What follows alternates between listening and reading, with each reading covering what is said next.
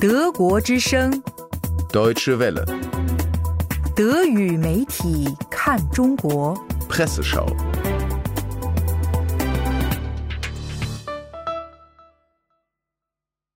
欢迎收听一月十六日的德语媒体看中国。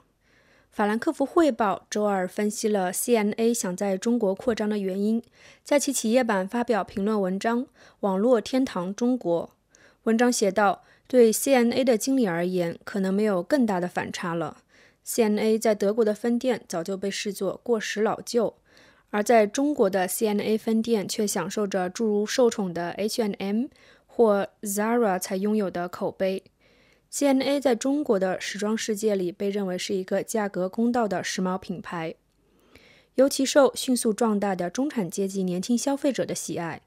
由此，CNA 帝国的谋略家们想壮大其海外子公司的计划也是完全可以理解的。文章接着分析，CNA 在中国不仅想扩大其实体店的经营规模，也想涉足欣欣向荣的电商领域。尤其在涨势强劲的网络销售领域，CNA 尚有很大差距需要弥补。CNA 最新在德国遭遇的盈利和市场份额问题，主要也是因为这个原因。网络销售在该集团的角色依旧微乎其微，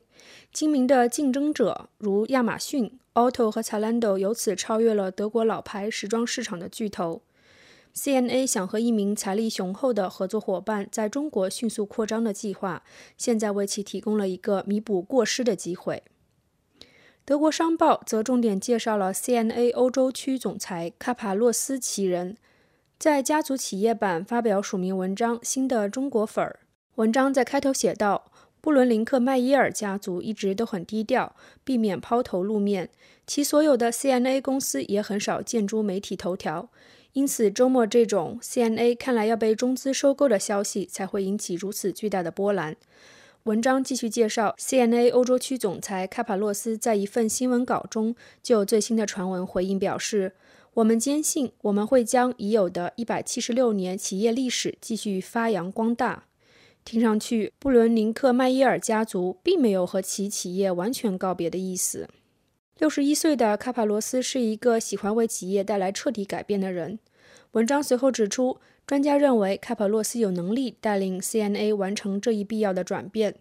企业顾问史密特·普莱斯勒认为，只有这样才能使这个七平八稳、保守且近乎无趣的品牌重新变得现代和时髦，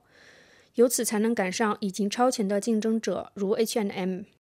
和许多其他德语媒体一样，《柏林日报》也在猜测 CNA 未来的归属问题，发表文章：“CNA 很快就要归中国人所有了。”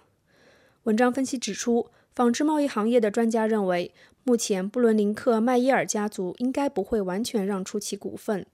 但是在其176年的企业历史上，首次和家族之外的伙伴合作是很有可能的，由此和合作方分担在中国、其他新兴工业国。以及电商领域继续扩张的成本和负担。毕竟，去年该企业已经走出了历史性的一步，首次让不属于布伦林克迈耶尔家族的卡帕罗斯担任 CNA 的欧洲区总裁。卡帕洛斯曾是德国知名连锁超市 Hever 的集团总裁。柏林日报的作者另外写道：“虽然 CNA 的大部分营业额依旧来自欧洲市场，但是十年前开始，CNA 已经在中国拥有分店。”与此同时，中国也是一个重要的纺织品供应国，不仅限于 CNA。多个德国品牌已在过去几年将其触角伸向中国，他们通常会在电商领域和中国企业合作，尤其是网络巨头阿里巴巴。